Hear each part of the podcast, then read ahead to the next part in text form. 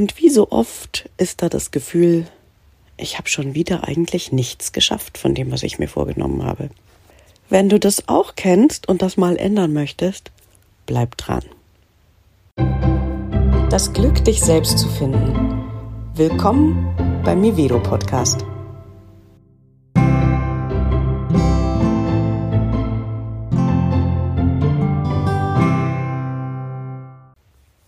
Ja, heute in der Podcast-Folge geht es um genau das Thema, sich ganz viel vorgenommen zu haben und das Gefühl zu haben, irgendwie fast nichts davon geschafft zu haben. Ein Zustand, den, also den ich sehr gut kenne und von dem ich auch weiß, dass Menschen um mich herum diesen Zustand sehr gut kennen. Ich höre das fast täglich aus dem Freundeskreis. Oh, ich schaffe überhaupt nichts, die Zeit vergeht so schnell. Und ich habe mich gefragt, ist das so? Vergeht die Zeit wirklich schneller als früher? Oder was macht dieses Phänomen aus? Ich habe schon früher immer gehört, dass Erwachsene, als ich noch Kind war, zu mir gesagt haben, werd erst mal erwachsen, da vergeht die Zeit so schnell. Und jetzt bin ich erwachsen, also zumindest in vielen Punkten. Und auf einmal habe ich das gleiche Phänomen, was mir früher immer gesagt wurde. Die Zeit vergeht so schnell und ich schaffe irgendwie nichts gefühlt. Und da möchte ich gerne mal drauf eingehen, woran das liegt. Das Primäre, woran das liegt, ist, dass wir uns zu viel vornehmen. Und da mag ich dich gerne einladen, das zu verändern, weil das macht uns wirklich kaputt. Wenn ich an einem Tag, der 24 Stunden hat, mir 24 Sachen vornehme, die alle länger als zwei Stunden dauern, dann kann ich, selbst wenn ich überhaupt nicht schlafen würde, nicht alle Sachen erledigen. Jetzt ist es so, dass wir von 24 Stunden aber nicht 24 wach sind, sondern im Schnitt 16. Und wenn wir bei 16 Stunden uns Sachen vornehmen, die 20 Stunden brauchen, kommen wir genauso in das Zeitdefizit.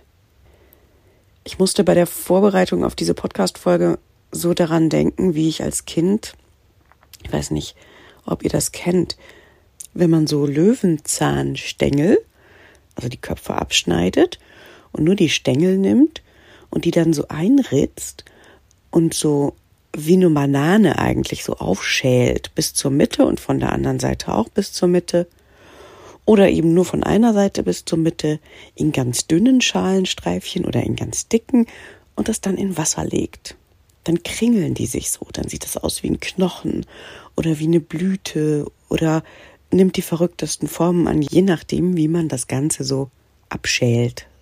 Ich konnte damit einen ganzen Tag verbringen, mit einer einzigen Tätigkeit. Ich gehe davon aus, dass ich zwischendurch noch gegessen habe, weil meine Mutter wird mich sicher reingerufen haben.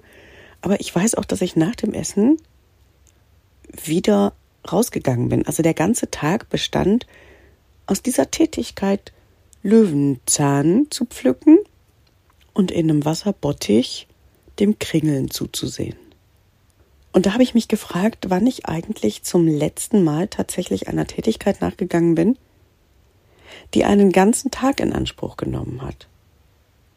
Und dann fiel mir eine Tätigkeit ein, die ich dieses Jahr gemacht habe, und das war Stand-up-Paddeln. Wenn ich einen Paddletag eingelegt habe, der Tag ist mir wahnsinnig lang erschienen und ich hatte das Gefühl, extrem erfüllt zu sein am Abend. Und dann habe ich mich gefragt, wie viel solcher Tage ich eigentlich gemacht habe in dem Jahr. Und das waren reichlich wenig. Und in der Regel gibt es irgendwie einen To-Do-Zettel, auf dem extrem viele Sachen stehen. Das sind Sachen, die unmöglich alle in einem Tag erledigt werden können. Wir können also am Ende des Tages ausschließlich mit einem defizitären Gefühl in den Abend starten oder in die Nacht gehen. Und dass uns das dann manchmal nicht schlafen lässt und wir weiter wach liegen und überlegen, wie wir es am besten hinkriegen, dass wir diesen To-Do-Zettel doch abarbeiten, das wundert eigentlich nicht. Vielleicht wäre es ganz gut, sich weniger auf seinen To-Do-Zettel zu schreiben eine Weiterbildung weniger zu buchen und die, die man gebucht hat, wirklich wahrzunehmen. Und wenn man sie wahrgenommen hat, auch wirklich zu verinnerlichen, ein bisschen nachzubereiten, wenn es eine Online-Weiterbildung ist, wo es eine Aufzeichnung gibt, vielleicht nochmal anzuhören oder anzugucken, nachzubereiten im Sinne von, wie kann ich das in meinen Alltag einbinden, in meinen persönlichen Alltag, in meinen Arbeitsalltag, je nachdem, um was es geht. Wie kann ich das in mein Leben einbinden? Ganz egal, was es ist. Sich Zeit zu nehmen, Dinge zu verinnerlichen. Sich Zeit zu nehmen, nicht das eine an das nächste zu klatschen. Wir denken immer, ja, das ist ja keine große Sache. Da mache ich die Weiterbildung noch schnell. Das ist ja nur immer Mittwochabend zwei Stunden. Das ist ja nichts. Nur immer Mittwochabend zwei Stunden. Da kann ich mir ja den ganzen Mittwoch noch volllegen und die restlichen Tage auch, weil die zwei Stunden am Mittwoch, das ist ja so wenig. Da kann ich ganz viel andere Sachen noch machen. Dass ich diese zwei Stunden aber vielleicht verinnerlichen möchte. Dass ich vielleicht was gelernt habe, was ich üben möchte dass ich das vielleicht nachbereiten möchte. Das erlaube ich mir schon im Vorfeld gar nicht zu denken, weil ich mir tausend andere Sachen drumherum vornehme. Und so kommt es dann dazu, dass man ganz viele kleine Weiterbildungen belegt. Die eine, die sechs Monate lang immer nur am Mittwoch ist. Die andere, die ja nur drei, vier Tagesmodule im Jahr enthält, also dreimal vier Tage im Jahr ist ja nichts. Die nächste, die ein ganzer Wochenblock ist, naja, eine ganze Woche im Jahr, das ist ja nichts und so weiter.